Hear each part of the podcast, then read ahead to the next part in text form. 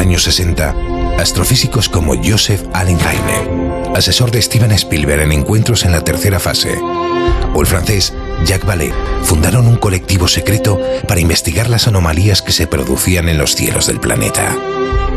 La conclusión a la que llegaron es que la ciencia, en muchos casos, no podía explicar lo que estaba sucediendo.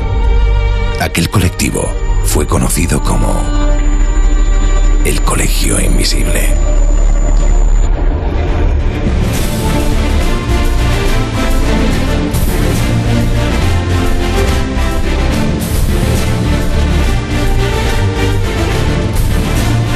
El Colegio Invisible, con Lorenzo Fernández Bueno y Laura Falcó en Onda Cero.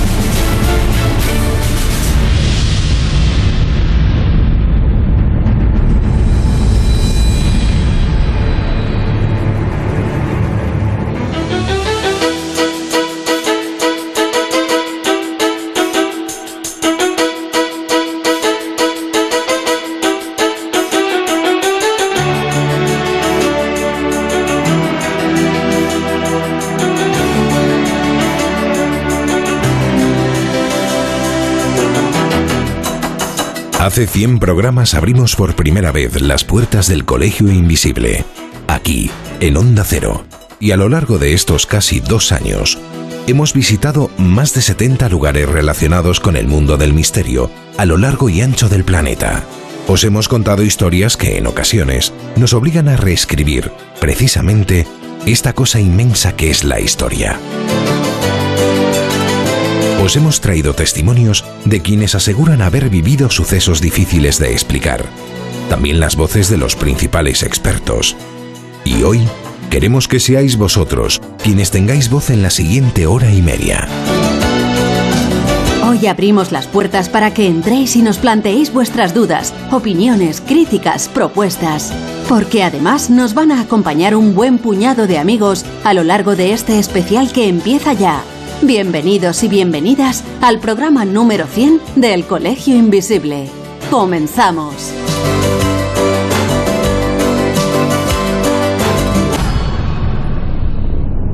El Colegio Invisible. El periodismo de misterio ya está aquí, en Onda Cero.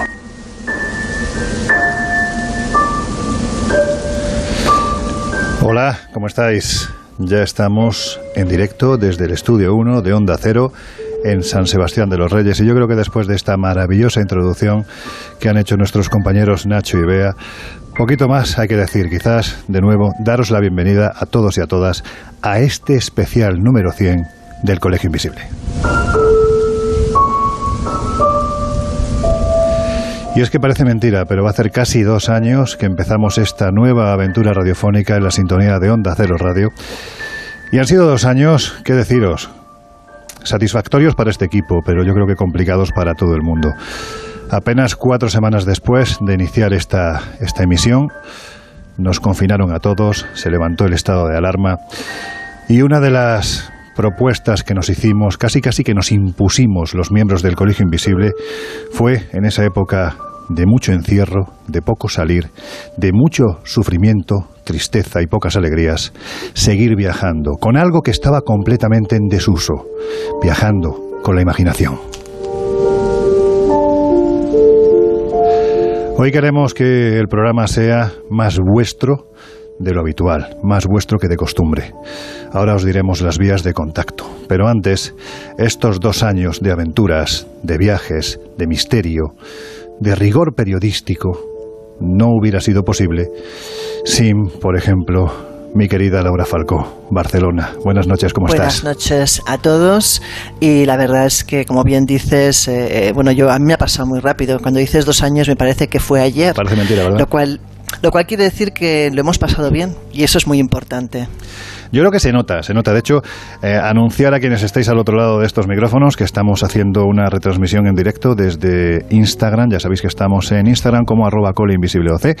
Estamos emitiendo el programa también en directo desde esta plataforma. Y yo creo que si hay una cosa, Laura, que es indiscutible en este equipo y que hemos visto hace apenas 20 minutos, media hora a través de, esta red, es el, el buen rollo que hay entre nosotros, creo yo. Sí, bueno, yo siempre digo lo mismo. Al final somos un grupo de amigos que en vez de hablar en un bar delante de una taza o de un café o de una cerveza, pues lo hacemos en la radio. Pero vamos, que no deja de ser eso, un grupo de amigos. Bueno, pues delante de una taza, de un café, seguramente de una cerveza, también está en San Quirsa del Vallés la otra pata de este colegio invisible. José Guijarro, buenas noches la buena pata, porque si es mala pata, entonces la liamos. ¿eh? Oye, yo, yo, yo, ya me he emocionado solamente empezar, porque has puesto, habéis puesto, hemos puesto tres temas que a mí me dicen mucho. Interestelar, Yanni y los piratas del Caribe. Oye, piratas no seremos nosotros, ¿no? Bueno, hombre, alguno, alguno, y matizo lo de alguno, tiene fama de pirata. Pero bueno, esto ya nuestros oyentes en los próximos 100 programas lo irán descubriendo. La tercera pata, importante pata, el Benjamín del equipo. Jesús Ortega, buenas noches. ¿Qué tal? Muy buenas noches. Qué contento, de verdad, qué ilusión. Hacer un directo a mí me da la vida y, oye, y con tan buen rollo y tan buenos compañeros. Es que se le ilumina la cara, de verdad, ¿eh? O sea, es que quienes nos están viendo al otro lado de Instagram pueden dar fe que, a este muchacho se, se, le ilumina, se le pone una luz. Bueno, pareces más que un epicosquillas, pareces un gusiluz. pues sí, sí, sí, sí. Yo creo que, que, nos pasa a todos, ¿no? Que también dicen que están malditos, ¿no? bueno, eh, eh, en los directos previos que, hemos hecho antes de comenzar el programa, que la gente no se ría, que nos ha llegado otro caso de un épico cosquillas maldito. Al final ya verás. Te digo yo que esto, en fin, nos van a denunciar al final los de la marca de Los de Barrio Sésamo. Pero bueno, en fin. Bueno, Jesús, ¿te parece que vayamos abriendo ya nuestras redes sociales, plataformas? Porque esta noche, lo que os hemos dicho, queremos que seáis vosotros los que tengáis la palabra en el Colegio Invisible de hoy. Por lo tanto, ¿a través de qué medios pueden ponerse en contacto con nosotros? Pues ya saben los invisibles y las invisibles que estamos en todas las redes sociales. Nos pueden buscar a través de Facebook en la página oficial El Colegio Invisible en Onda Cero, en Twitter e Instagram como arroba coleinvisibleoc y hoy con el hashtag o almohadilla ECI, e c i latina en este caso, 100 va a ser el hashtag y la etiqueta clave para estar en contacto con ese otro gran equipo que son, que son los oyentes. Así que a través de esas redes sociales en contacto. Y bueno, también a través del WhatsApp, número de teléfono 628-985-161 y si escriben desde fuera de España, pues con el prefijo 0034. Y es precisamente a través de este teléfono de este WhatsApp, como ha dicho Jesús, 628-985-161, donde nos habéis dejado los siguientes mensajes. Buenas noches. Hoy escucho el programa en directo por primera vez. Siempre en podcast, hoy en directo, cruzando París dirección a Indoven. Que tengan ustedes buen programa. Y muchas gracias por el programa que hacéis. Vamos funcionando. Ah, y decirlo de la agencia de viaje, que me lo apunte. Buenas noches, maestros del misterio. Soy David, os hablo desde Madrid. Ya os he escrito en varias ocasiones diciéndoos lo fantástico que me parece vuestro programa. Lo que no os he dicho nunca es que me tenéis enamorado. Creo que hacéis el mejor programa de radio de España. La única pega es que me parece que una hora y media y un día a la semana es poco para un programa tan bueno. Ojalá fuera más a menudo. En cualquier caso, mis oídos son vuestros. Un abrazo. Noches, invisibles. Soy Juan de Córdoba y nada, simplemente agradeceros el programa que hacéis. Hoy otro programón. Y nada, simplemente agradeceros la labor que hacéis. Da gusto aprender con ustedes. Siempre me ha encantado el misterio. Llevo muchos años escuchando La Rosa de los Vientos. no me pierdo un programa del Colegio Invisible. Y una consulta que quería hacer porque como todos sabéis, Córdoba pues tiene muchas zonas misteriosas, muchas zonas que pasan que pasan bastantes bastantes cositas y para cuándo un programa en Córdoba. Un saludo para todos. Queridos decanos del Colegio Invisible, les habla Manuel Suárez desde México. Les envío mis felicitaciones por llegar a los 100 episodios y la verdad no me arrepiento de haberme matriculado en este gran colegio. Le reto al gran Lorenzo a que cuando venga a México se tope con el Hotel Puerta del Sol, aquí en la colonia Doctores. Creo que se va a encontrar una gran sorpresa. Y bueno, por supuesto, saludarlos a todos. Bendiciones nórdicas. Pues bendiciones nórdicas también para México. Bueno, eh, como veis, Laura, Josep, Jesús, son muchas las cosas que nos plantean. Lo primero, esa página web donde pueden conocer los eventos, los viajes que estamos realizando es... Viajes Prisma Oye, ni aposta, ¿eh? No, hemos Esto lo habéis preparado, ¿no? Hacemos un buen tándem. ¿Qué, estás insinuando? De hecho, bueno, hablando de esa página y de esos viajes, si os parece una pregunta que entra muy relacionada con ese tema, ya en, directo con ese hashtag ECI100 nos preguntan que cómo habéis hecho o cómo hemos hecho precisamente para gestionar y mantener en estos tiempos tan complicados pues el tema de, los viajes, ¿no? Ha sido complicado, pero... Bueno, pues eh, magia. Esto se llama magia. es que... Hombre, alguno Alguno hemos tenido que suspender, evidentemente, pero se ha intentado, pues cuando se ha podido hacer, en grupos reducidos y con precaución. Sí, pero es cierto que nos ha pasado, Laura, ¿verdad? Que hemos ido a países en los que prácticamente, cuando hemos llegado a las grandes ciudades, incluso nos han llegado a aplaudir porque eran los únicos turistas que veían en muchísimo tiempo. Es que ha sido verdaderamente, verdaderamente terrible. Pero bueno, estamos aquí para pasarlo bien, para disfrutar, para hacer un canto a la esperanza de que esto por fin tiene que ya estar pasando de una puñetera vez, que haya quien ponga ya los medios para que esto sea así. Y nos estaban comentando estos primeros oyentes, por ejemplo, bueno, pues eso, ¿no? Viajesprisma.com, también espaciomisterio.com, ahí tenéis colgados pues los diferentes eventos, viajes que vamos realizando. En cuanto al programa desde Córdoba, apetecible, yo creo que cuando nos inviten, ¿verdad? Bueno, pues lanzamos desde aquí, lanzamos desde aquí una, bueno, al Ayuntamiento de Córdoba, que si quieren que vayamos a hacer el Colegio Invisible, nosotros vamos encantadísimos. Y también Manuel Suárez. de México, sí, Manuel Suárez. te iba a decir, de México, decirle que nuestra intención es ir este verano, si nada se tuerce. Este verano estaremos Igual Lorenzo en ese hotel no pone pie. Pues lo he puesto ya. Yo seguro. Fíjate, ¿Ah, sí? sí? ya lo he puesto. Este, este hotel es el... Tú conoces esa historia. Sí, claro. esto, esto, está en la calle Niños Héroes, creo que en el 139, creo. Y es un lugar fantástico por la propia historia eh, que tiene... Ya no te hablo solo de la historia paranormal. Es que aquí estamos hablando de un arquitecto español llamado Francisco Saldaña que construyó un edificio a todo lujo y durante la construcción el hombre se quedó sin un duro y no se le ocurrió otra cosa mejor que asesinar a su propia hija y después colgarse de una soga dentro del edificio. Bueno, pues cuentan que allí pasan mm, todo tipo de situaciones, especialmente los guardias de seguridad aseguran que casi todo además procede de una habitación. Siempre hay un número que parece maldito, ¿verdad? Bueno, pues en este caso es la 103, donde hay un altar al más puro estilo de la isla de las muñecas. Es decir, tú entras allí y como supuestamente el fantasma que se manifiesta es el de la niña asesinada, lo que te encuentras son muchos muñecos. Qué agradable, ¿verdad? Totalmente. siempre las cosas que tienen que ver con los críos, como están revestidas de ingenuidad, hmm. nos dan un yuyazo tremendo. Sí, sí, sí, sí, sí, Siempre me recuerda un poco a Mary King's Close, ¿no? El, altar que hay montado ahí también para la niña. Es verdad. Sí, sí, bueno, claro, el de, el de la niña Annie, ¿no? El que está en los en los Edimburgo. En los close, ¿no? De los callejones de, Edimburgo, que también, bueno, ahí tenemos que volver, ¿eh? porque es que siempre hay historias fantásticas. Pero bueno, si, parece, si os parece, vamos ya a las preguntas. La primera que voy a rescatar aquí es para Josep Guijarro. Es de María Dolores Aguilar Tobar. Dice, quisiera enviarle una pregunta a Josep Guijarro. Como decimos en mi tierra, me tiene enamorado. Sí, eso dice. Luego le paso mi teléfono. Bueno, vamos a convertirnos en el colegio de las citas, ¿no? Bueno, creo fervientemente que existen vidas en otros planetas, pero tengo muchas dudas que nos visiten. No veo lógico que vengan hasta aquí desde tan lejos para darse una vuelta y con las mismas marcharse. Por otro lado, es súper raro que con toda la tecnología que poseemos hoy en día, nunca nadie haya podido grabar, incluyo a los contactados, unas buenas imágenes con el móvil. Por favor, ¿me puedes decir el por qué? Mil gracias y un beso enorme para todos los componentes de este fantástico programa. Josep.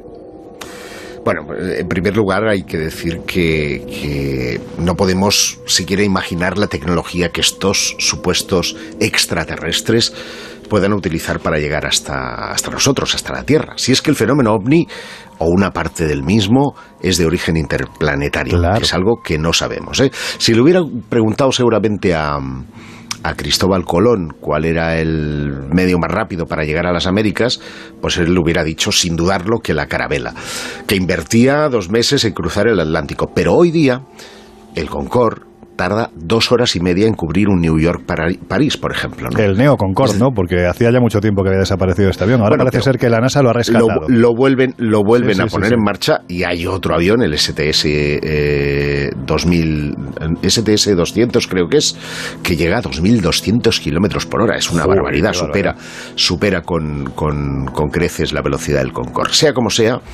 eh, todo depende de la tecnología. Es decir, tenemos a mirar el fenómeno ovni desde una perspectiva muy humana y por eso se nos manifiesta de una forma humana. Y respecto a las imágenes pasa lo mismo. Hay, cuando, cuando vemos imágenes, ah, todo borroso, tal, teniendo en cuenta que las visiones muchas veces son prácticamente fugaces. Y cuando hay nítidas, pues dicen, ah, esto es un fraude porque ha tenido que ser hecho con, con retocado con Photoshop o hecho con efectos... Em, con efectos claras, eh, claras, claras, claras. Yo estoy de acuerdo con María Dolores. Claras, claras, Josep, mm, no las hay. ¿eh? Y hoy la tecnología, a lo mejor también es lo que decían, ¿no? Es que estamos más pendientes de mirar al teléfono móvil que de mirar al cielo y a lo mejor por eso no los vemos.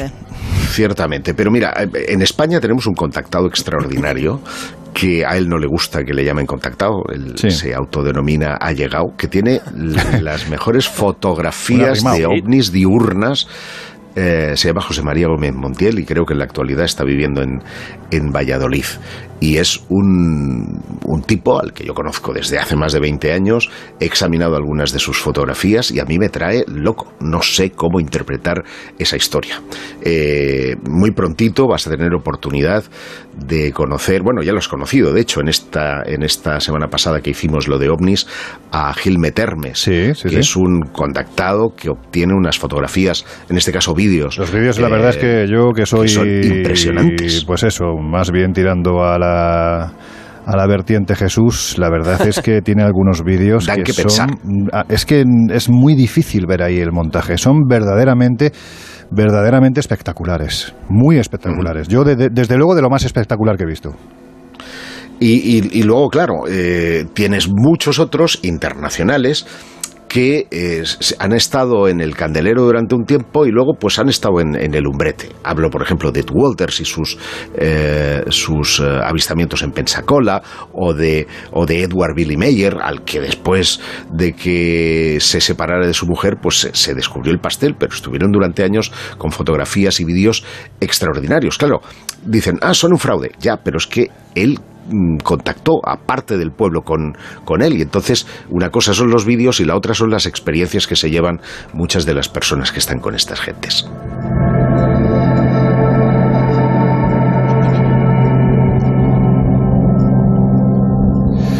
Laura, esta pregunta va para ti.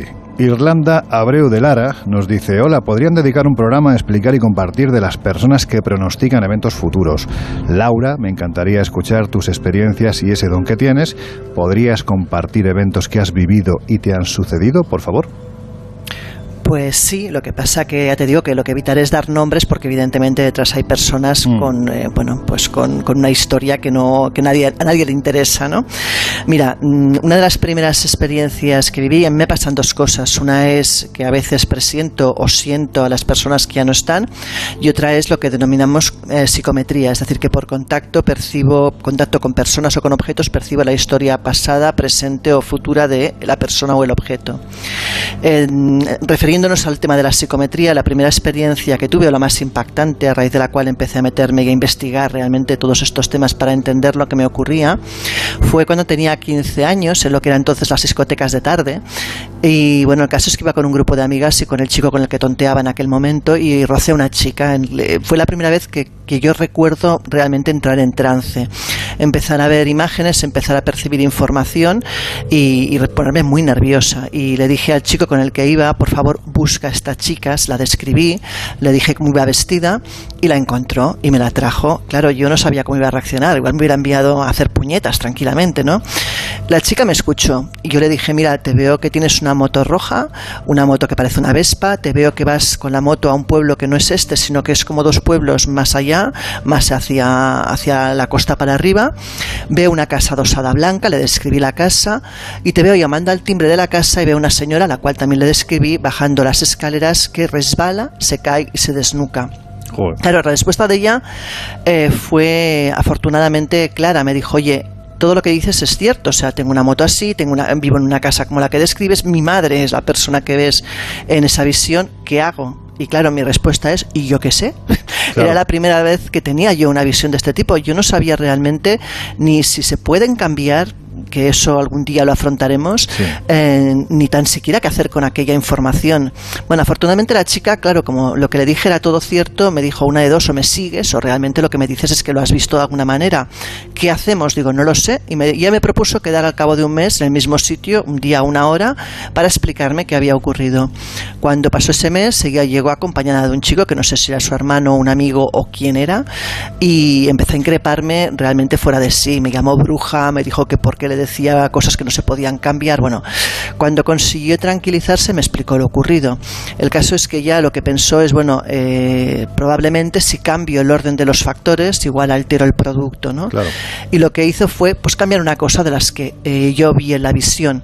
En vez de llamar al timbre y hacer que su madre bajara las escaleras, recordó que su hermana pequeña aquella tarde había salido a dar un paseo por el pueblo y que cuando lo solía hacer, su madre muchas veces dejaba un llavín en lo que era el, el marco de la, de la ventana de fuera de la casa cogió la llave, abrió y por tanto la madre no bajó las escaleras. Ella cuenta que entonces pues se fue a la cocina, dijo hola, se fue a la cocina a hacerse un bocadillo y en aquel momento oyó un ruido contundente y seco en la planta superior. Subió las escaleras corriendo asustada y para su desgracia se encontró a su madre desnucada en la ducha. Eh, bueno, a mí esa experiencia fue la que me hizo querer saber cómo controlarlo. O cómo controlarlo, al menos cómo no ver, porque para mí aquello era una maldición realmente. Eh, para mí no era algo agradable, porque lo más fuerte, lo que primero percibes no es lo positivo, suele ser lo negativo, desgraciadamente. Y yo eh, empecé a percibir cosas que no, que no quería, sinceramente. Y por remitirme a una experiencia quizás mm, una de las más recientes, que no tiene tanto que ver con las psicometrías, sino pues con esos mensajes que me llegan a veces de los que no están, pues os contaré que en el último congreso que realizamos, que vosotros lo presenciasteis, y bueno, Josep estaba a mi lado además, eh, pues uno de los ponentes, del cual no voy a decir el nombre lógicamente, me pasé toda la ponencia recibiendo, como me suele ocurrir, eh, son palabras que no tienen ningún sentido para mí, o frases muy cortas, pero que para mí son totalmente mm, inconexas, sin pies ni cabeza, ¿no? En este caso yo lo que percibía era algo así como, perdona, algo así como eh, Nicky o Ricky y llevaba toda la conferencia oyendo esa palabra en mi cabeza. Y además sé que cuando no doy fe porque me estaba taladrando ella, tengo que claro. esto, tengo que decírselo. Claro, yo sé que si no lo digo, el problema es que eso no deja de pasar. Es decir, me, puede estar días y días y días ese mensaje en la cabeza hasta que lo suelto y entonces ya es como que se desconecta, mm. ¿no? El caso es que me acerqué al acabar la conferencia al conferenciante y le dije, oye, ¿significa algo para ti, Nicky? Me encoge los hombros, digo Ricky, tal como digo Ricky, se me rompe a llorar un pedazo señor que, bueno, que vosotros conocéis y que precisamente no es de una reacción así. Eh, me hace llorar a mí porque además a mí lo que me ocurre cuando percibo estos mensajes es que no solo percibo el mensaje, sino también el sentimiento de aquel que me lo está trasladando. Eh, bueno, acabamos los dos llorando en mitad del escenario y él eh, en aquel momento me dijo, eh, Ricky es el, el apelativo con el que denominábamos al peluche preferido de mi sobrino que murió hace, hace muy poco y lo enterramos con él porque era su juguete favorito de la infancia. claro, estos mensajes al principio no sabes qué hacer con ellos. Es más, lo pasas mal porque no sabes ni tan siquiera si decirlo, si no decirlo y no, no les encuentras sentido. Hasta que te das cuenta que el sentido nunca se lo vas a encontrar tú, se lo encuentra al que va dirigido. Y suelen ser palabras cortas, pero que para el que lo recibe realmente tienen todo el sentido del mundo.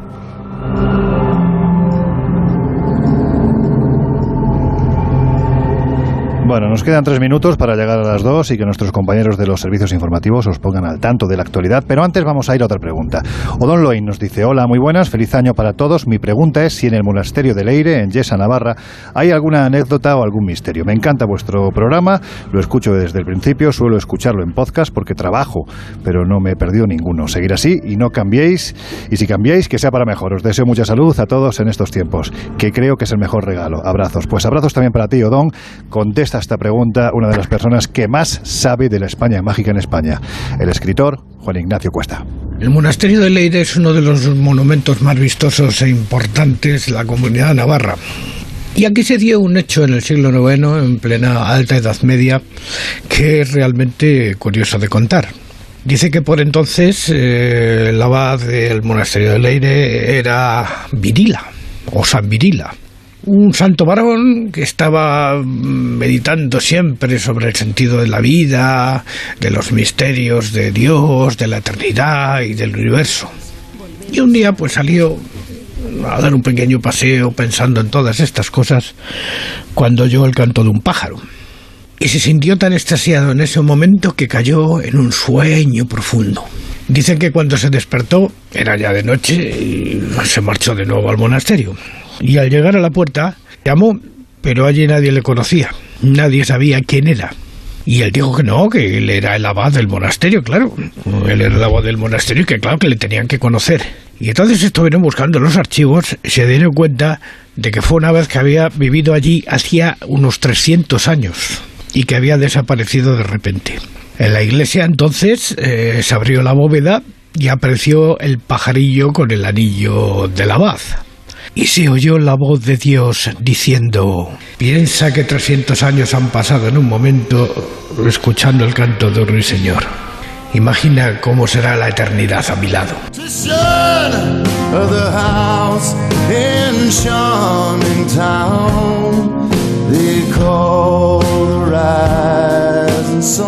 Juan Ignacio Cuesta, genio y figura, vamos, es, tremendo y además es un hombre que, que, apetece escuchar. Él escribió La Guía Pagana del Camino de Santiago, que es una de las, bueno, yo creo que de lo mejor que se ha realizado y efectivamente, pues dentro de este trabajo, uno de los lugares a los que se acerca es precisamente este monasterio de Leire, que si no lo conocéis, yo os invito a que vayáis porque es verdaderamente, bueno, maravilloso. No sé si habéis estado, Josep, Laura, tenemos apenas 40 segundos. Sí, sí, he estado y, y, conozco la leyenda de Virila y es un lugar ciertamente de los que merece la pena pasar una noche ahí. Bueno, pues ahora sí, os dejamos escuchando unos segundos de esta, bueno, pues nuestra buena música, los esenciales del Colegio Invisible, y volvemos en unos minutos.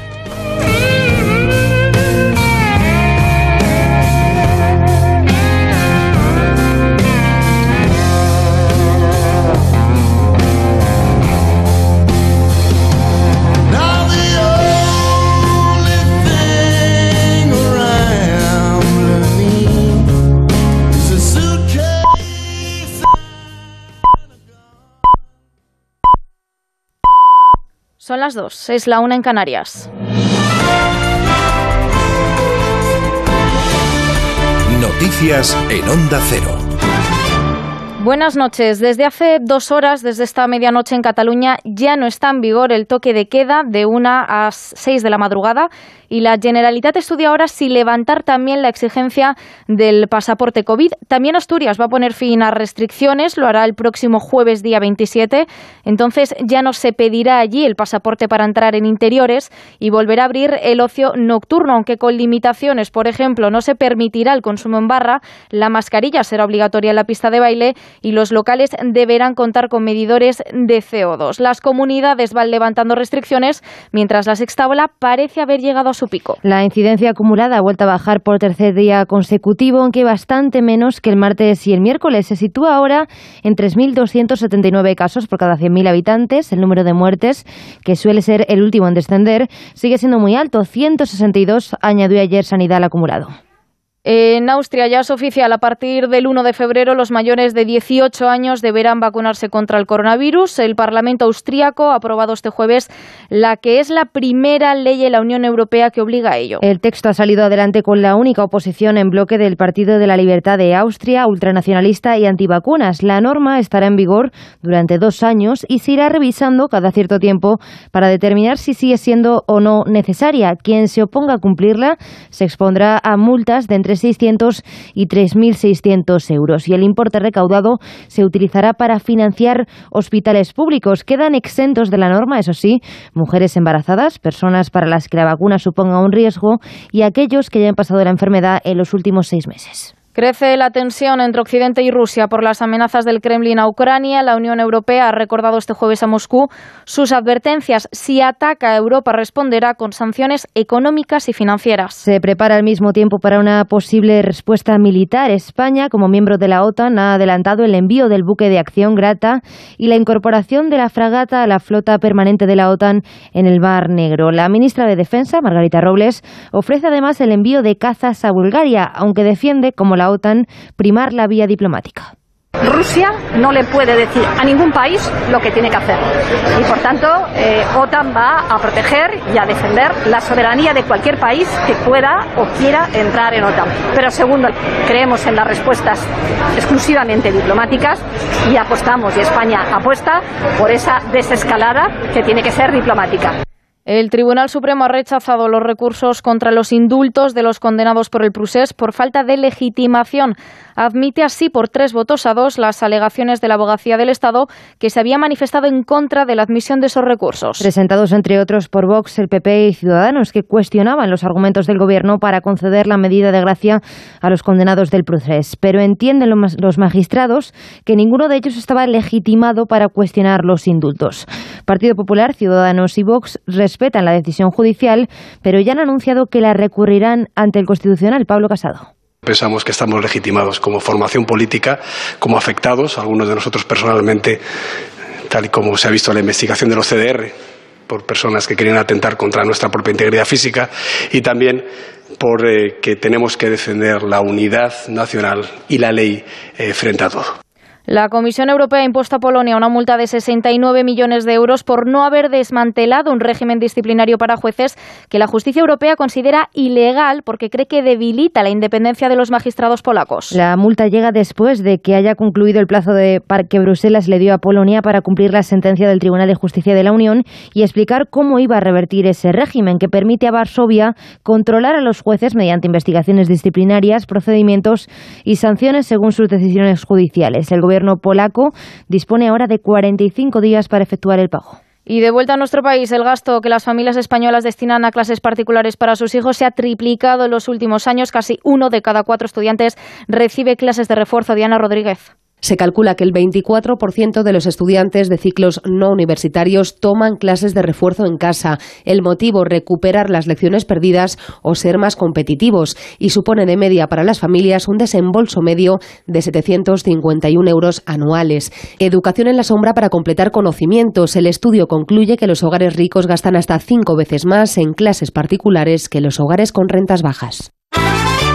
Y en la actualidad deportiva estamos pendientes de la tercera ronda del Open de Australia. En juego ahora el partido de Nuria Parrizas ante la estadounidense Jessica Pegula. En unos minutos juega Paula Badosa. Es todo. Más noticias a las 3, las 2 en Canarias. Síguenos por internet en ondacero.es.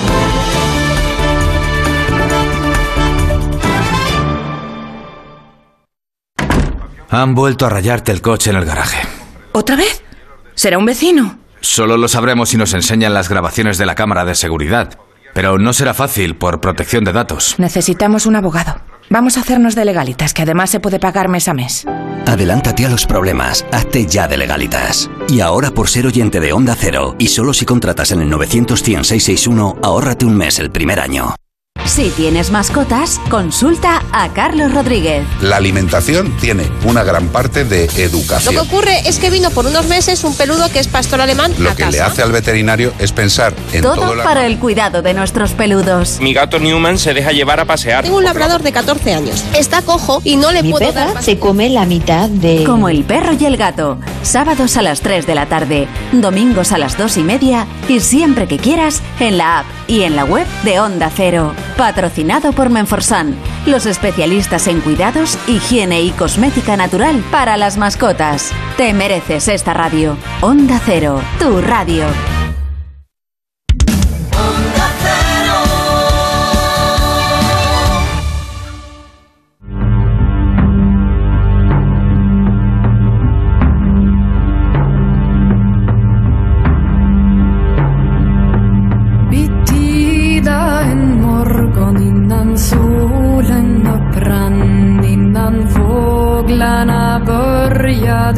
Entrado en el Colegio Invisible con Laura Falcó y Lorenzo Fernández Bueno.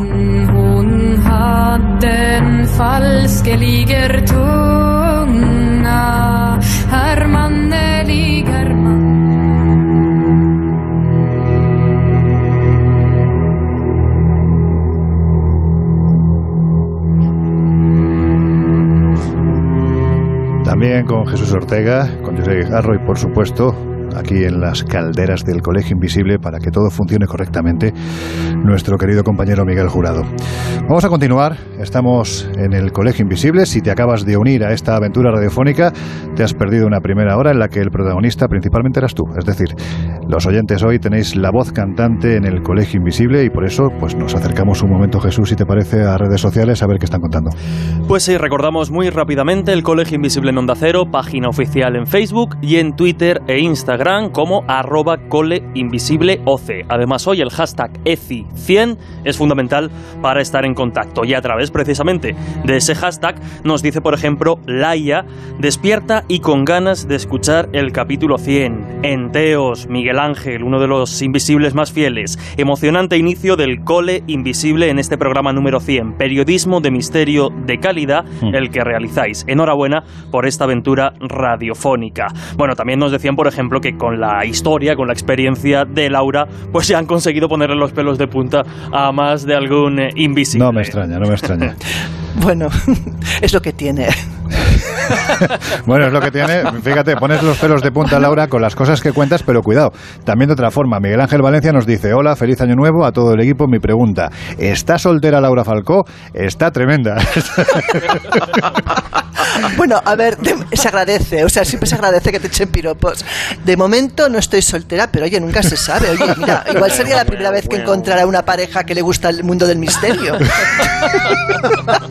Acabas de lanzar un input muy importante, señores. Verde. A los que les gusta el mundo de misterio, pues eso ya saben. No, me tampoco. bueno, continuamos, si os parece, con las, con las preguntas. Hay una pregunta muy curiosa de Alex Vidal que nos dice con qué colaborador, con qué colaborador pasaríais una noche en un castillo abandonado por ejemplo, de Escocia. No los cuatro con él, cada uno que elija con quién se sentiría más seguro. A ver, Josep, tú por ejemplo. Hombre, yo lo tengo claro. A Me iría con Laura pero al castillo de Glamis. Anda. ¿Os, acordáis que estuvimos en el castillo de Glamis? Sí, increíble. Y yo vi como en el lugar donde presuntamente se aparece el fantasma, se abría y se cerraba una ventanita. Y yo tengo claro que si quiero vivir experiencias paranormales tengo que estar al lado de Laura. Lo tengo clarísimo. ¿Tú, Laura? Mira, yo tengo claro con quién iría, pero por descarte. Es decir, contigo es imposible, porque si pasa algo sales corriendo. o sea, me quedaría sola. Y con Jesús me lo intentaría racionalizar todo, con lo cual tampoco iríamos bien. Entonces también me pasaría, claro, me pasaría lo mismo, acabaría yendo con Josep. ¿Y a dónde? Pues mira, iría quizás a un sitio donde no he estado, pero que por lo que he leído y lo que he visto es impresionante, que es el castillo eh, de München en Austria, un castillo ah. donde hubo juicios de brujería durante los siglos XVI y XVII. Dice que las almas de las brujas todavía siguen ahí paseando, o sea que puede estar muy bien. Ah, bueno, pues nada, pues ahí queda el castillo con nombre con nombre que no te voy a hacer repetir. ahí se queda. Bueno, pues eso, como muy visitable. ¿Tú, Jesús? Pues oye, ya que nadie se quiere venir con nosotros, me voy, me voy, contigo. Me parece maravilloso. Nos vamos juntos y además hoy que estamos celebrando los 100 programas, que es también pues un pequeño hito en nuestra historia, historia de, la radio, yo me iría a un castillo que está muy cerquita, el castillo de Riva de Santiuste, en la pedanía de Sigüenza, en Guadalajara, donde tú has tenido algunas experiencias muy extrañas. No has sido el único, pero donde además, insisto, no, pues está muy vinculado a la historia del misterio y a la historia de la radio, porque allí el equipo de Medianoche, el clásico programa de Antonio Josiales, vivió, eso contaban sus eh, los, componentes del equipo una experiencia bastante extraña. Un castillo además que al margen de lo, de lo paranormal y la fenomenología está vinculada también a un grupo como fue en su día y de alguna forma tiene presencia en Nueva Acrópolis, bueno, con, con unas vinculaciones ahí un tanto extraña y mucha historia de la que tirar. Manuela, ¿no? Dicen que es el, fantasma que se aparece por allí, esa dama de blanco. Es un sitio espectacular donde nos pasaron cosas muy raras que ya contaremos en un futuro colegio invisible. Yo me quedaría en el castillo de Conlongum, que es un lugar... Uy, mira, me ha sorprendido pensar pensaba que ibas a decir el de Bran. El de Bran. No, no, es que el de Bran es bonito, pero es tan bonito que no tiene tampoco. Por mucho que la gente cuando ve esa estructura maravillosa, ¿no? Eh, allí no, no, estuvo el Drácula histórico. Allí estuvo, allí estuvo Mircha el viejo, que era su, su, Hombre, su tío o su abuelo, creo que era. Sucedió una cosa muy curiosa. Eh, se publicó además la noticia como curiosidad en espaciomisterio.com hace no mucho. Resulta que existe un día mundial de la caza de fantasmas, eh, donde diferentes grupos alrededor del planeta se van a sitios supuestamente encantados a buscar esta, estos personajes. Y en el castillo de Bran, donde además aquí está la paradoja, ¿no? No estuvo eh, Vlad, pero uno de los grupos dijo que allí contactó con el fantasma de Vlad Tepes y les confesó a través de, las psicofonías que había estado allí encerrado. A ver si con quien contactó fue con el fantasma de Blas, el de Epi. yo me da la sensación de que... Épicos Sí, todo muy maldito. Nada, pues como os decía, yo me iría con Longong, que es un lugar donde tuve la oportunidad de ir. Está en, lo que es la frontera prácticamente de, Escocia con, con, Inglaterra. Es un sitio maravilloso. de estos castillos que no es defensivo, es más bien palaciego, pero que tiene una historia extraordinaria, la de Lady, la de Lady Marion, la, dama de verde, una chica que fue, bueno, se suicidó. Digamos que la obligaron a suicidarse porque tenía un, un esposo que sabía que las tierras eran suyas, pero en aquel siglo XVI no estaba permitido que las mujeres heredasen. Por lo tanto, ella se negó a que su esposo se quedase con todas sus propiedades y el marido decidió suicidarla tirándola desde la torre más alta de este castillo. Bueno, pues parece ser que al tratarse de un suicidio no podía ser enterrada en Camposanto y lo que hicieron fue descuartizarla y las diferentes partes de su cuerpo fueron enterradas en, los bajos de este, de este lugar. Y cuentan que en la habitación donde ella pernoctaba, pues bueno, pues pasan cosas de todo tipo. ¿Con quién me iría yo? Yo me iría con los tres, fijaos. Yo me iría con Jesús porque... Pero no nos dejan. Bueno, pero, dicho que dejamos a uno. Pero como soy el último, voy a aprovecharme de ello y, y me iría, mira, me iría con Jesús porque él intentaría, como dices, explicar absolutamente todo. Me iría con Josep porque como es tan despistado nunca habría fantasmas y estaría constantemente buscando ovnis. Y me iría contigo, Laura, porque tú seguramente lo que harías sería perseguirlos para darles caza. Con lo cual yo estaría muy entretenido viendo cómo vosotros os entreteníais a la vez con esta Lady Mario. Pero en fin, estas son las propuestas que hacemos, así que si nuestros oyentes quieren visitar alguno de esos lugares, pues ya saben, ahí están esos castillos encantados.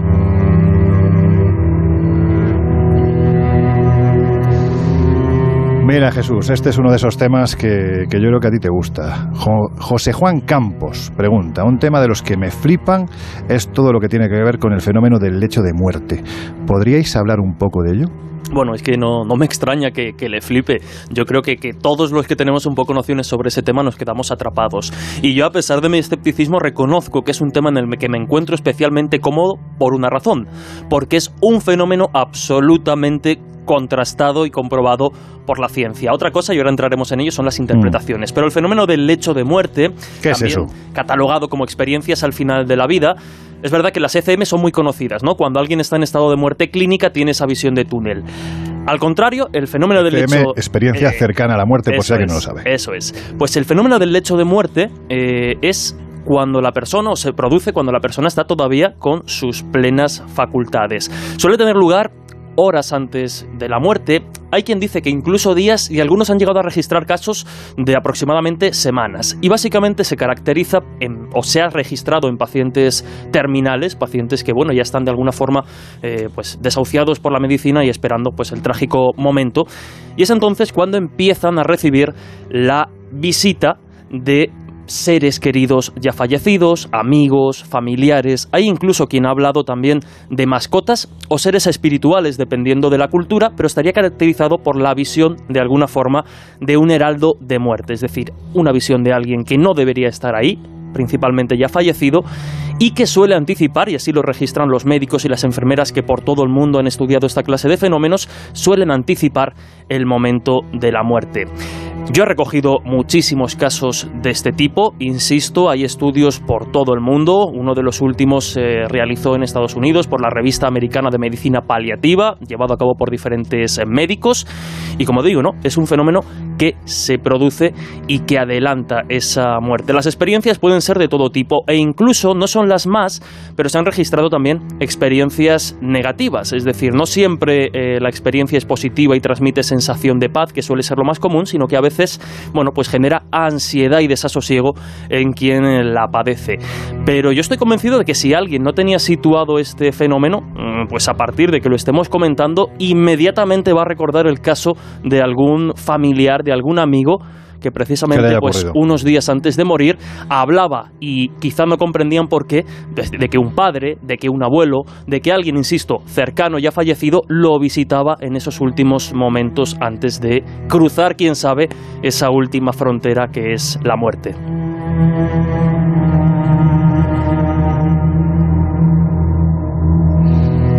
Bueno, pues ya sabéis que tenéis nuestro número de WhatsApp para enviarnos mensajes de audio, también por supuesto de texto, lo que os apetezca, críticas, opiniones, sugerencias, lo que queráis. Esta noche el programa El Colegio Invisible está puesto literalmente en bandeja para que nos comentéis lo que os apetezca. Y si os parece, vamos ya a una segunda tanda de esos mensajes de audio que nos habéis dejado. Saludos estimados. Eh, a ver, citando a Lorenzo, lo pongo en contexto. Les saluda Jaime, venezolano desde Chile, o ciudadano del mundo, como me gusta pensar, porque a fin de cuentas el mundo, o sea, todos compartimos la misma tierra, solo que bueno, por, por efectos de terceros, pues empezamos a acercarnos despacio y a delimitarnos y todo esto. Eh, les envío un abrazo gigante, eh, los escucho desde hace bastante, bastante tiempo, eh, son mi compañía cada semana, los escucho vía ebooks, con podcast, y bueno, agradecido enormemente por, por el, la forma en que abordan los, los, temas, toda la cantidad de conocimiento que aspiro tener la, la fortuna y la disciplina para transmitirles todo, esta pasión por el misterio, por el, por el querer buscar el porqué de las cosas y, la visión más amplia de, de, la vida y del mundo en el que, en el que vivimos. Un abrazo y bueno, que estén bastante bien. Saludos. Hola amigos del Colegio Invisible y a todos los invisibles pues también muchísimos saludos. Feliz año, que todos estemos recargados con las pilas y que a pesar de todas las circunstancias negativas siempre pensemos en positivo. Bueno pues el comentario que quiero dejar para todo el Colegio Invisible es que eso especial de Navidad me encantó muchísimo y quiero lanzaros una sugerencia. Y bueno, si la aceptáis pues genial eh, es la siguiente, pues que me encantaría que a los oyentes abrieran el espacio vosotros para escribir nuestras historias, ya sea verdaderas o ficticias, y tener la oportunidad de que vosotros las relatéis, porque me encantó. Son unos auténticos cuentacuentos todos vosotros, eh, los, los líderes y capitanes del Colegio Invisible. Os mando un fuerte abrazo y bueno, la música, excelente. El programa es mi hit ahora mismo. Yo desearía que todos los días tuviera Colegio Invisible, pero bueno, espero con ansia todos los jueves. Saludos invisibles desde algún lugar mágico de este mundo. Y como dice Lorenzo y Laura, ser, ser muy felices. Hola, buenas, soy Alberto, soy un gran fan del programa. Eh, siempre me considero una persona muy escéptica hasta que, bueno, me pongo a escuchar a, Miguel Pedrero. Me parece que es increíble, un increíble colaborador. Eh, también quiero decir sobre un programa que hubo en verano sobre desinformación que me parece un programa exquisito. Y bueno, me gustaría que tocaréis un poco el tema de, los ovnis y de cómo la percepción de los ovnis va cambiando en, las épocas. Si tiene que ver con una de las teorías de la Gestalt, si eh, por el contrario, eh, bueno, tiene que ver con el tema de la conciencia universal. Eh, no sé, me parece que es un tema que creo que puede dar bastante de sí y bueno, me gustaría sobre todo muchísimo escucharos a todos vosotros porque eh, sois buenísimos. Y un abrazo muy fuerte a todos y, y que tenéis eh, actualmente el, mejor programa de, este tipo de, contenidos. Un abrazo muy fuerte.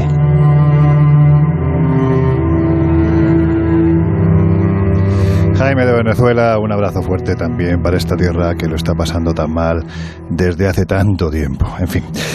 Propuesta de cuentos, chicos, ya habéis oído, ¿no? Eh, bueno, parece que, que, el especial de Navidad parece que gustó, ¿no? Sí, yo creo que se podría hacer. O sea, yo creo que dentro de los muchos programas que hacemos, podríamos hacer uno que fuera con relatos de los oyentes. Podría estar divertido. Pues yo me lo pasé bomba con el tema de los cuentos de Navidad y, y, acepto la propuesta. Sea escrito por nuestros oyentes o por nosotros mismos, esto hay que repetirlo. Bueno, yo reconozco que fue una, un, desafío. Yo soy el más novato en esto de la, de la escritura en comparación pues, con Laura, contigo, con, con Giuseppe.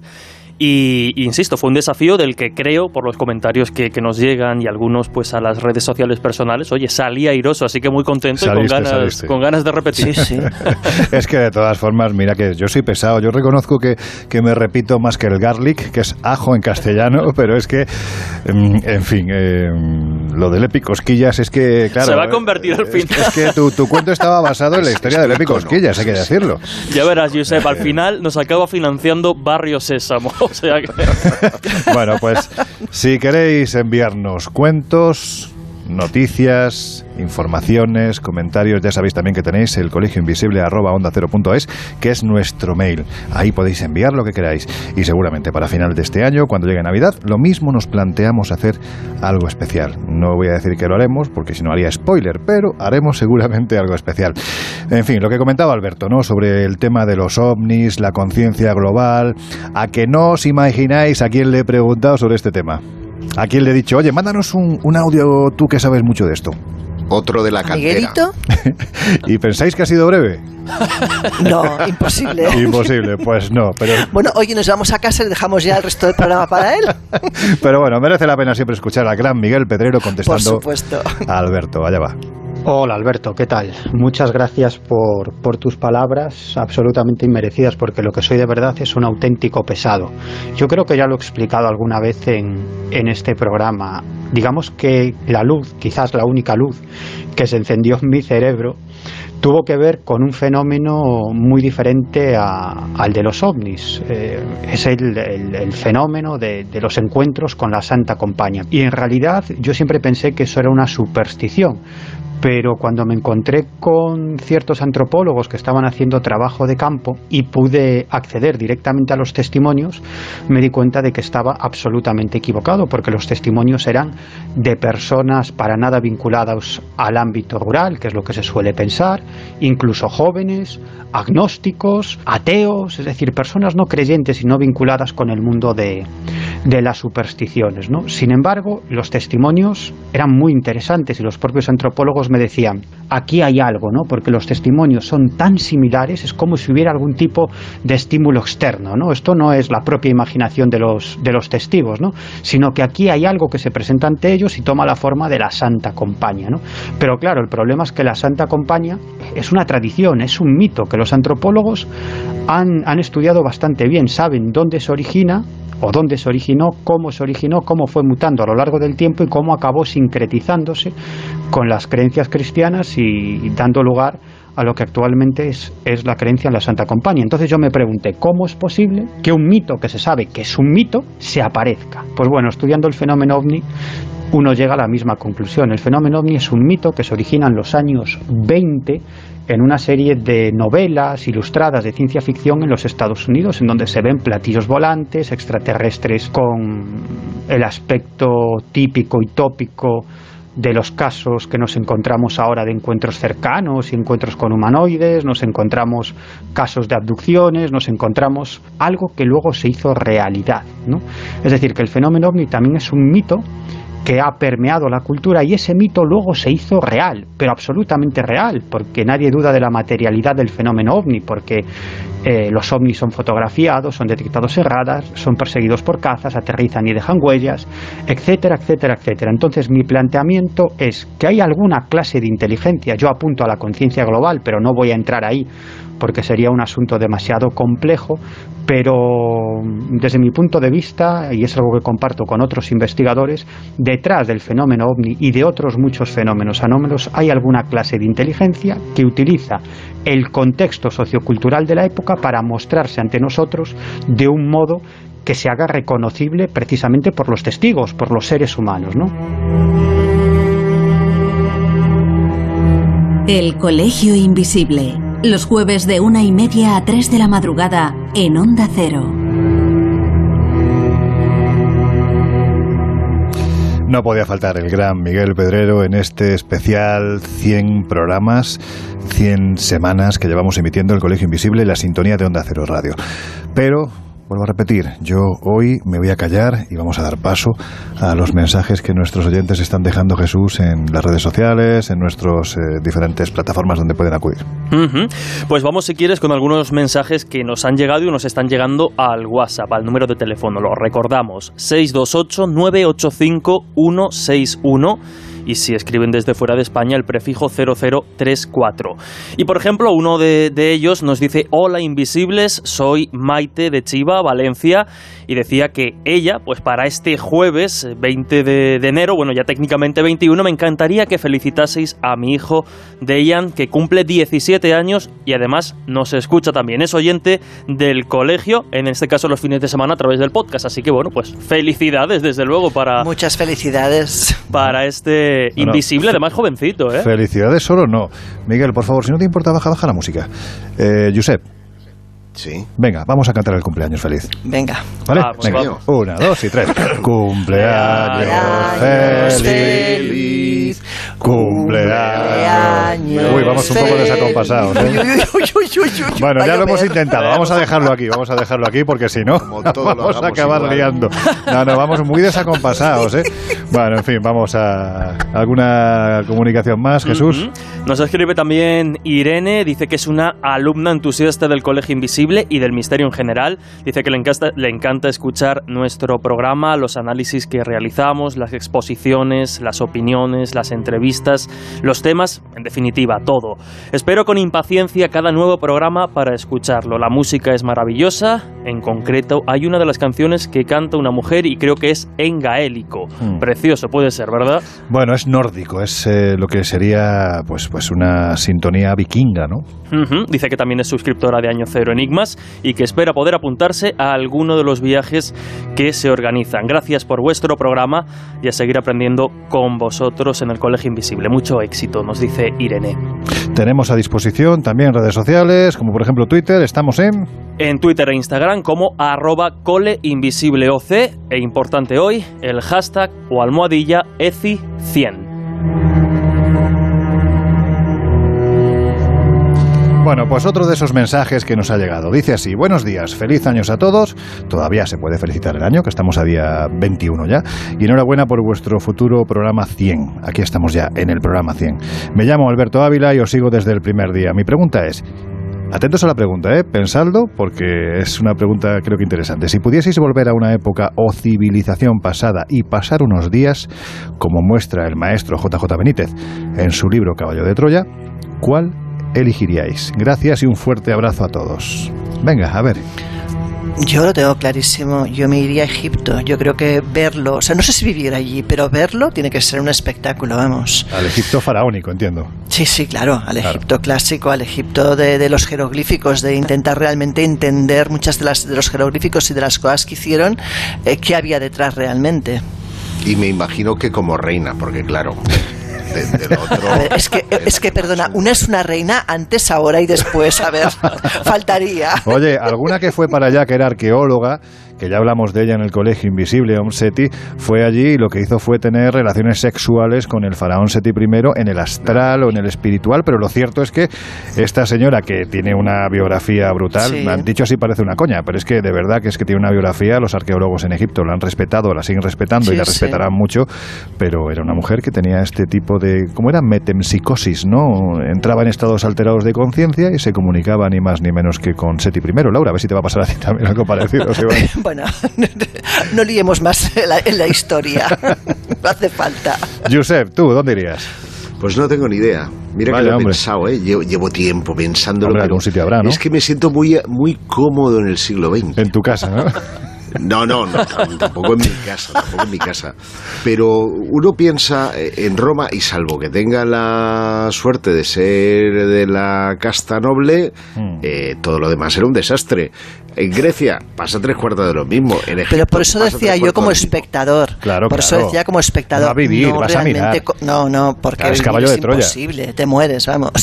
Hombre, si fuera como espectador, yo siempre he sentido una tremenda curiosidad eh, por, por esa Palestina del siglo I, por esa, por esa Semana Santa que todos vivimos todos los años y me encantaría saber qué hay de cierto en todo ello, ¿no?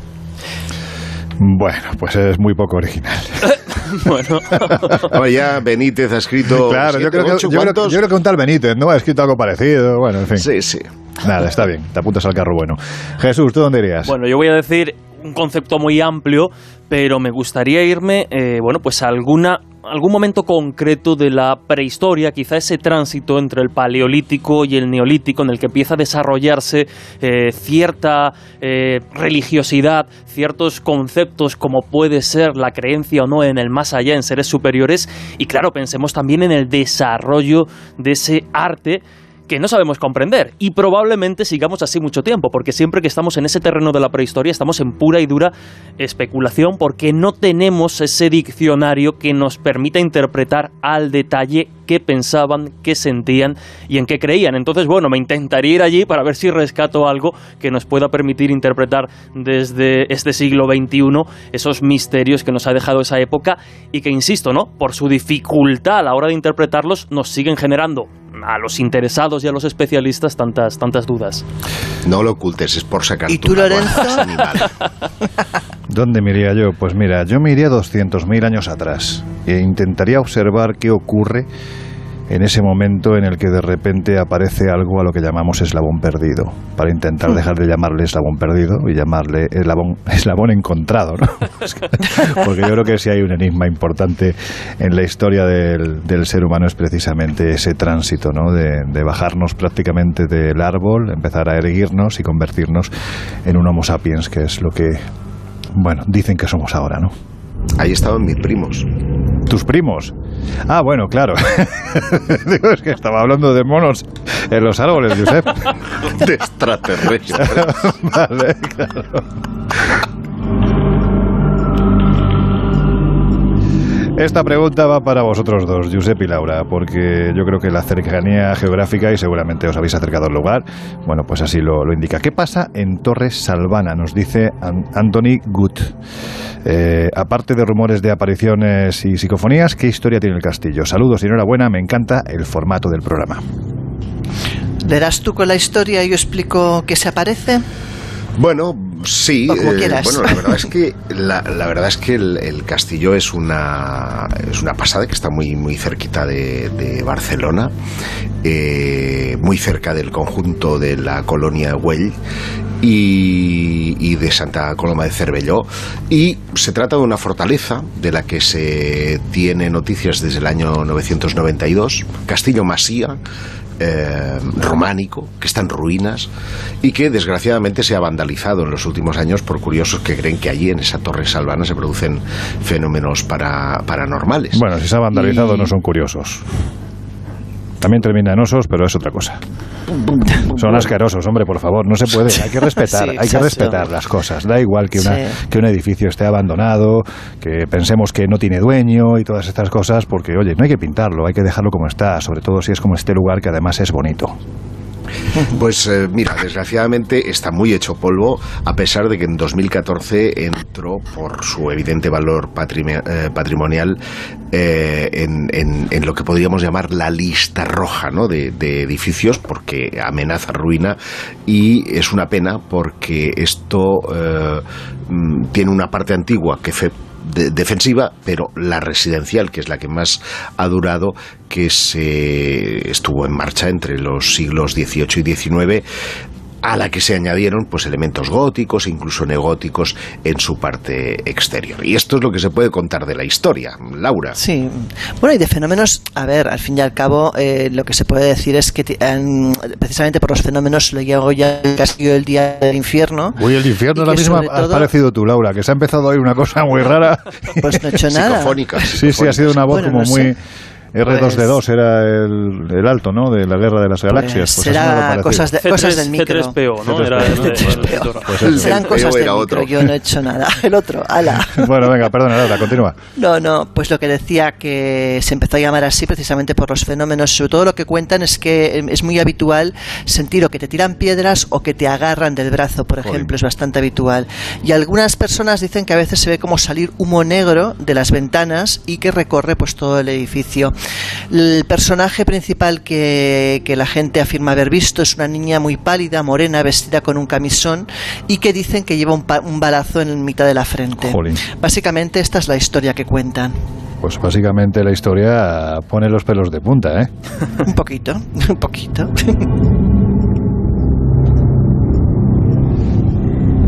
Jesús, esta no es tan terrible, aunque durante un tiempo, yo no sé todavía la verdad, porque hace ya unos cuantos años, meses más bien, que no se habla mucho de este asunto, pero durante un tiempo copó titulares especialmente. Recuerdo que en su momento en La Rosa de los Vientos le estuvimos dando una caña tremenda a este asunto. Pregunta Juan Luis nos dice, hola amigos, me gustaría que trataseis el tema de los zumbidos de Ham. Esos ruidos que se escuchan de noche. Un fuerte abrazo. Estamos hablando de unos ruidos muy determinados. Sí, no, no, no los voy a reproducir no, mejor porque sería difícil. Pero algo así, sí, algo así.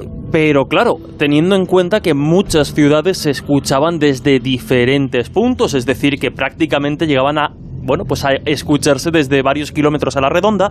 Y yo reconozco que ese es uno de los eh, fenómenos que no sabría muy bien dónde catalogarlos, etiquetarlos dentro de la fenomenología extraña y que me desconcierta, porque si bien es cierto que en algunas ciudades, es que claro, se me ocurren muchos, se escuchó en Cádiz, se escuchó en Murcia, hubo en alguna ciudad, creo recordar que fue en Murcia, donde después precisamente de esos zumbidos escuchados principalmente durante la madrugada y durante algunos minutos, en algunos casos eran horas, llegaba a haber eh, pues muertes de, de aves y demás, insisto, mientras que en algunos sitios sí que era posible encontrar una explicación racional, pues por algún vuelo o alguna zona industrial que generaba eso y se amplificaba eh, como, digo, varios kilómetros a la redonda, en otros sitios eh, era mucho más complicado encontrar una explicación. Y como bien dices, ¿no? El fenómeno de, de Hume o el zumbido era eso, ¿no? Un fenómeno tremendamente, o un sonido tremendamente extraño, eh, que pues, muchísimos vídeos en redes sociales grabados desde, desde el móvil y que era perfectamente audible.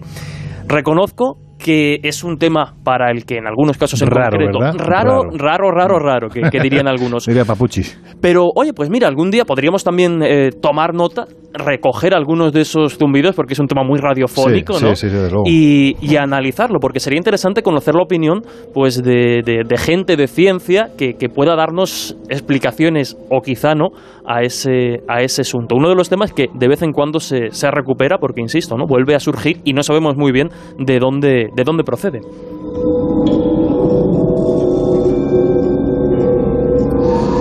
Hacho Pérez nos dice, hola, reproduzco eh, esto que nos ha, nos ha enviado, es una O muy larga, hola, muchas gracias por el programa, lo escucho desde que estabais en Podios, bueno, pues se refiere a Podium Podcast, donde iniciamos esta aventura hace ya muchos años, también. Le mandamos un fuerte abrazo a los compañeros de esta plataforma, y nos dice Hacho Pérez que solo puede decirnos que cada vez es mejor. Mi pregunta es si es verdad que Monte Perdido, que sitio más maravilloso en el corazón de los Pirineos, esto lo añado yo, se ven, nos dice, mucho, muchos ovnis, porque es un lugar especial. Gracias y a por el mil. Bueno, pues si hay una persona que conoce Monte Perdido, yo creo que a la perfección, porque prácticamente cada año va para allá a investigar y a intentar encontrarse con lo que supuestamente allí ocurre, ese es el investigador eh, peruano afincado a la vera del Cerro Uritor con Argentina, Ricardo González. Lo escuchamos. Monte Perdido, la montaña calcárea más alta de Europa, es sin duda un lugar de contacto me consta porque lo he vivido. En compañía de decenas de testigos hemos visto objetos voladores no identificados, luces muy brillantes que se han colocado literalmente sobre nuestro campamento en el Valle de Pineta y han arrojado destellos de luz muy importantes que incluso han llegado al suelo. Creo que esto no es ni drones ni satélites, al menos nada que pueda por el momento explicar. Y este fenómeno no solo ocurre en Monte Perdido, en el Pirineo, sino también en las cadenas montañosas de sus estribaciones, eh, los prepirineos, como la Sierra de Guara, que es tan famosa en la ufología española, con tantos casos interesantes como polémicos. ¿Por qué ocurre? Tal vez porque estas montañas reúnen algún tipo de energía, de fuerza que permite conectar con otras realidades, o tal vez si hago caso a los mensajes de contacto extraterrestre, porque dentro de ellas podría existir alguna base de ellos.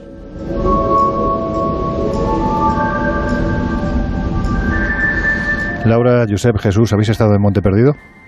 No. No. Sí, sí. Pues, pues a los que no habéis ido, de verdad que merece la pena que vayáis porque es un sitio increíble.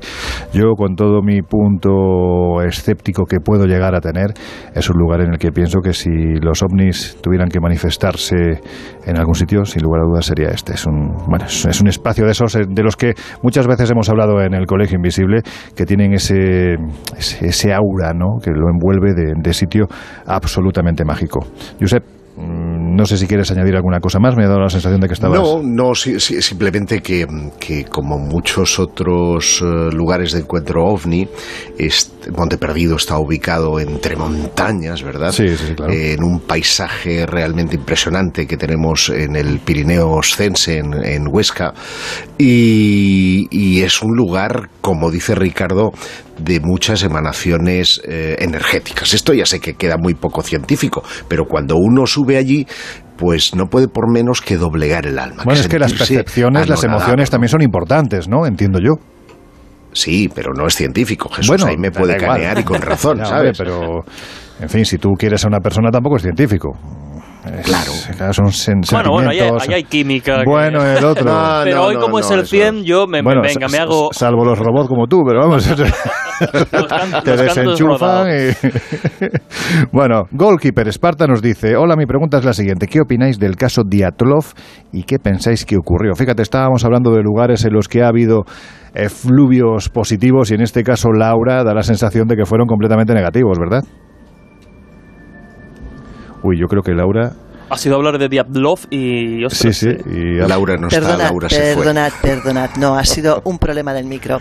Ya ah, estoy aquí. Bueno, pues no, mira, eh, ha habido muchas explicaciones y muchas teorías al respecto, ¿no? Y quizás la más, ah, la más sostenida o la, que, la última que afloró fue en el año 2019, donde se realizó una nueva investigación al respecto y donde se dijo que probablemente lo que pasó fue que estos, eh, estos eh, chicos pues tuvieron la sensación de que venía una avalancha, se desorientaron abriendo la tienda por el lado contrario al que tenían que haber ido, probablemente, y sufrieron una cosa que se llama, muy curiosa, que se llama paradoxical undressing, que quiere decir que ante un frío extremo la sensación que tienes es de calor que quema y por tanto te quitas la ropa. Claro, todo eso tendría sentido, incluso las lesiones físicas que se encontraron tendrían sentido por la posible eh, agresión de animales posterior a la muerte por hipotermia, si no fuera porque además se encontró algo inexplicable que es radiación en sus ropas. Y eso no ha habido una explicación clara a día de hoy. Pero hay otra cosa que sorprende, y es que posteriormente, cuando pasaron los años y cuando empezaron a dejar un poco que se hablara del tema, hablamos del año 90, Lev Ivanov, que fue el investigador principal del caso, entonces comentó que en los informes se había hecho obviar algo importante, y es que habían esa, noche, esa noche habían bolas de fuego en el espacio. A saber si hablamos de naves espaciales, si hablamos de algún tipo de experimento, y qué es lo que realmente realmente pasó. Yo creo que la explicación real nunca la sabremos. Bueno, se habló incluso ¿no? de la posibilidad de que se, estuviera experimentando en esta zona que tenía el perímetro, ¿no? era perímetro militar, que se estuviera experimentando con algún tipo de armamento atómico que podría explicar el porqué de la radioactividad, pero sí es cierto que es un caso que permanece ahí sumido en la bruma, que no, no, no, llegamos a resolver realmente qué es lo que ocurre, ¿verdad? A ver, de hecho, el único superviviente, igual que la familia, las familias de los que murieron, mm. siempre han sostenido que el gobierno ocultaba algo. Claro. Bueno, pues nos dice Mario Estocolmo. Hola, me gustaría que me hablarais de ECMs, experiencias cercanas a la muerte. ¿Existen? ¿Se producen? ¿Qué hay de real? ¿Qué evidencias hay? Felicitaciones por el magnífico Colegio Invisible. Sois patrimonio de todos. Pues muchas gracias, Mario. Y bueno, pues es que yo creo que las ECM chicos y chicas darían para. Mm, para cinco programas. O, más, o más. Porque, porque si hay algo, algo claro en este asunto es que eh, se producen y además hay científicos como, por ejemplo, el doctor Miguel Ángel Pertierra, que lleva mucho tiempo investigándolas y al que vamos a escuchar ahora mismo.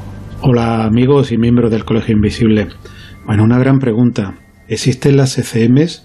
Hay que decir rotundamente sí. Se ha confirmado que un 20% aproximadamente de las personas que tienen un estado crítico sufren una ECM, que es un estado lúcido que ocurre cuando su cuerpo, el cuerpo de una persona, se encuentra en ese estado que si continuase llegaría al fallecimiento de la persona. Puede ser desde paradas cardíacas, hipotensiones bruscas, pérdida de conciencia, pero que hace que la persona viva una realidad que para ella es real. De hecho, los estudios que se están haciendo confirman que nuestro cerebro interpreta esa experiencia cercana a la muerte como real. ¿Cuál es la respuesta? Esa sería el nudo gordiano de todo ello. En ello estamos los científicos. A mí, la que más me gusta es que después de esta vida haya otra y que persista nuestra existencia. Hay otros detractores que dicen que es un cerebro agónico que va a desaparecer. Pero hay tantas, tantísimas cosas que ocurren dentro de una persona que tiene un ECM y que no se puede explicar mediante la ciencia que hace pensar que la primera hipótesis de trabajo, que hay algo después de esta vida que hará que nuestra existencia continúe después del fallecimiento. Un fuerte abrazo amigos del Colegio Invisible y por supuesto muchas felicidades por ese programa número 100, que sean 100 veces más. Y esto lo está diciendo todo un doctor, con lo cual yo creo que ya hay muy poquitas dudas desde el punto de vista de la ciencia de que, bueno, pues las ECM son reales y quizás son la puerta para intentar determinar si más allá de esta vida hay algo más. Donde sí parece que muchas más cosas, Jesús, es en nuestras redes sociales, en las diferentes plataformas en las que estamos. Están comentando nuestros oyentes y nuestras oyentes muchas cosas, ¿no? Pues sí, mira, una de las que además pues me ha hecho mucha gracia, ya verás, porque nos propone Laia, dice que Épico Esquillo se convierta en la mascota oficial del Colegio Invisible. Bueno, bueno pues oye. bueno, nos dicen que, el especial de Navidad gustó mucho.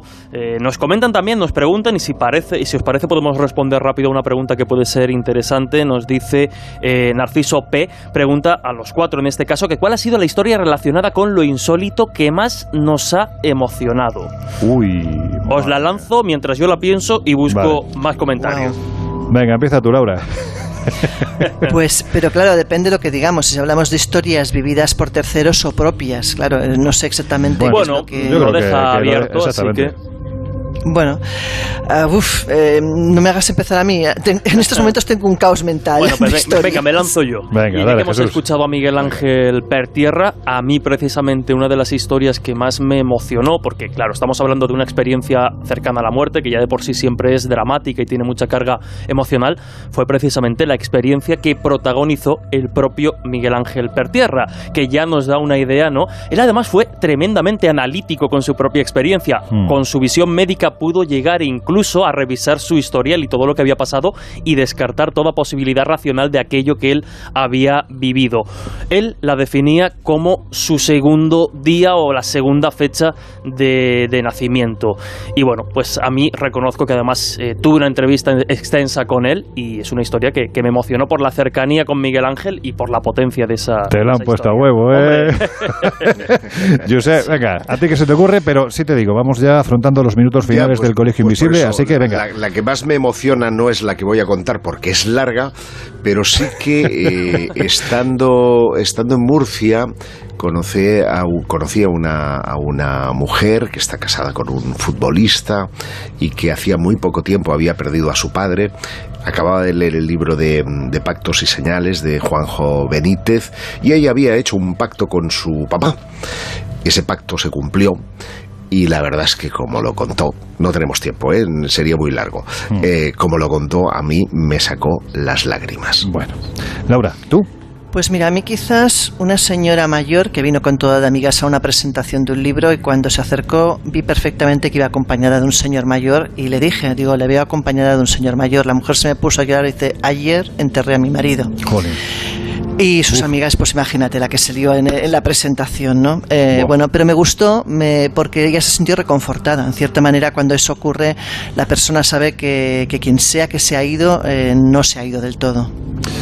Pues mirad, yo uno de los momentos en los que puedo deciros que me emocioné tremendamente fue, ya sabéis que a mí el tema de la exploración y la historia heterodoxa me gusta mucho, cuando llegamos al Valle de los Dinosaurios, en el norte de Perú, frontera casi con Ecuador, buscando un arte rupestre que hasta entonces no había sido catalogado, que Juanjo Revenga, uno de nuestros exploradores de cabecera, llevaba persiguiendo llegar hasta allí desde hacía más de una década preparando ese viaje, y en el momento en el que con los tobillos dislocados el bueno de Juanjo llegó arriba y se enfrentó a esas pinturas en las que aparecían seres humanos aparentemente dando caza a pequeños dinosaurios, yo os puedo decir que se me saltaron las lágrimas. Pero como lo que importa hoy son los oyentes, si os parece vamos a escuchar la última tanda de mensajes que nos habéis dejado en nuestro número. Ahí lo tenéis, 628-985-161. Hola, buenas tardes. ¿Qué tal? Soy Santiago Picatoste, artista, em, pintor y escultor y em, aprovecho este em, WhatsApp, este teléfono que dejáis para deciros eh, que os quiero. Me, me voy a explicar, tranquilos. Vamos a ver, os he descubierto hace poco y he descubierto los podcasts relativamente hace poco. Llevo seis meses o u ocho escuchando podcasts hasta que he dado con vosotros y mm, me he enganchado de una manera alucinante. Eh, me hacéis muchísima compañía en mi estudio cuando estoy pintando. Son muchas horas de trabajo, afortunadamente.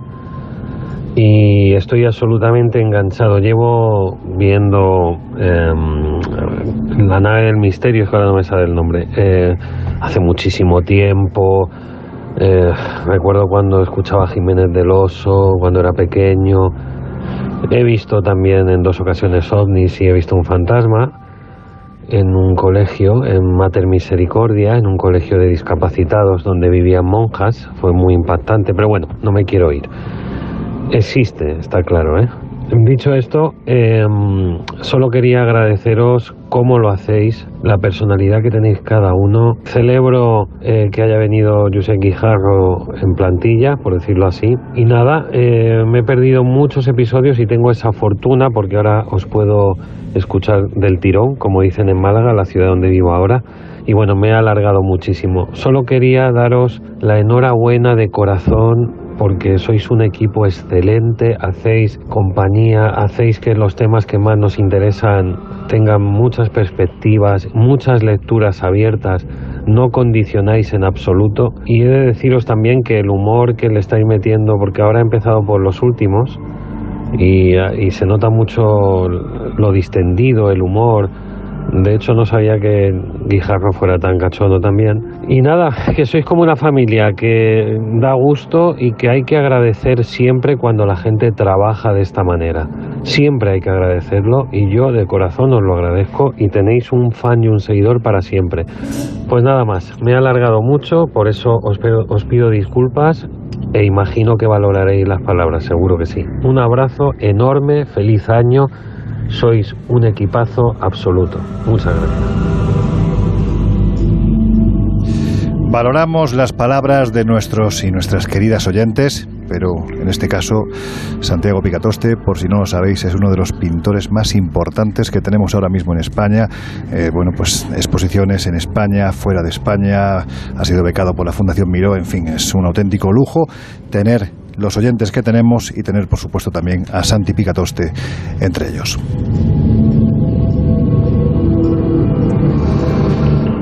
Laura Josep, Jesús, nos queda muy poquito tiempo, así que yo creo que más que una conclusión para el programa de hoy, lo que os voy a pedir son reflexiones, anécdotas, en fin.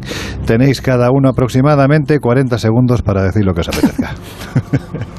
Bueno, pues si hay que hacer alguna conclusión, conclusión tengo una, y es que tenemos una audiencia de cojones. Se puede decir así, ¿no? ¡Hala! O sea, es, no, es que es increíble, es que es increíble cómo nos valoran, cómo nos quieren, cómo eh, nos tratan prácticamente como familia. De hecho, también nosotros los tratamos como familia cuando hablamos distendidamente entre nosotros, a unas sabiendas que al otro lado hay miles de, personas. ¿no? Esa en cuanto a conclusión. Y, reflexión, pues que, eh, insisto, es hoy el último en llegar en estos eh, mes y medio que estoy eh, en el Colegio Invisible, como decía Santiago, en nómina, pues me lo estoy pasando de fábula y yo confío poder seguir disfrutando porque la medida en la que nosotros disfrutemos también serán los oyentes quienes podrán sacar la mejor versión de todos nosotros. Que así sea, Josep. Laura, 20 segundos, prácticamente. No, es que yo creo que precisamente gran parte del funcionamiento de este programa es eso, ¿no? Es el, rollo que transmitimos, pues porque de hecho lo hay entre nosotros, es decir, son muchos años de amistad, nos conocemos lo bueno y lo malo, nos reímos de nuestra propia sombra, lo cual es muy importante, el mm. sentido del humor. Y, y sobre todo, pues agradecer a los oyentes que estén ahí, porque sin ellos, desde luego, esto no existiría. O sea, lo más importante es que haya alguien al otro lado al otro lado de las ondas. claro. que es que conociéndote contigo, claro. y también, y también al otro lado de la vida también es importante. Vale, vale, muy bien, muy bien. Eh, tengo entendido que también se han producido psicofonías en el Colegio Invisible. ¿eh? Alguna que otra, sí. Hay. sí. O sea que esto tendríamos que rescatarlo porque igual desde el otro lado también nos escuchan. Os estáis comiendo los segundos de Jesús, así que Yo ya pensaba que me quedaban 10, así que 5. bueno, como, como coincido completamente con lo que dicen Josep y Laura, yo creo que las claves de este programa, y es importante, es la compañía que todos los oyentes señalan que, les hacemos y yo creo que eso es lo más bonito que, te pueden decir cuando haces radio.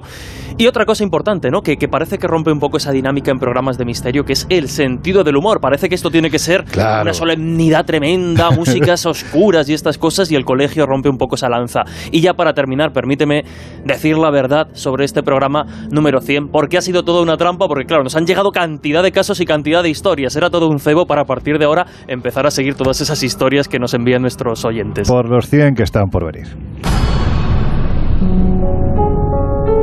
El Colegio Invisible, con Lorenzo Fernández Bueno y Laura Falcó, en Onda Cero.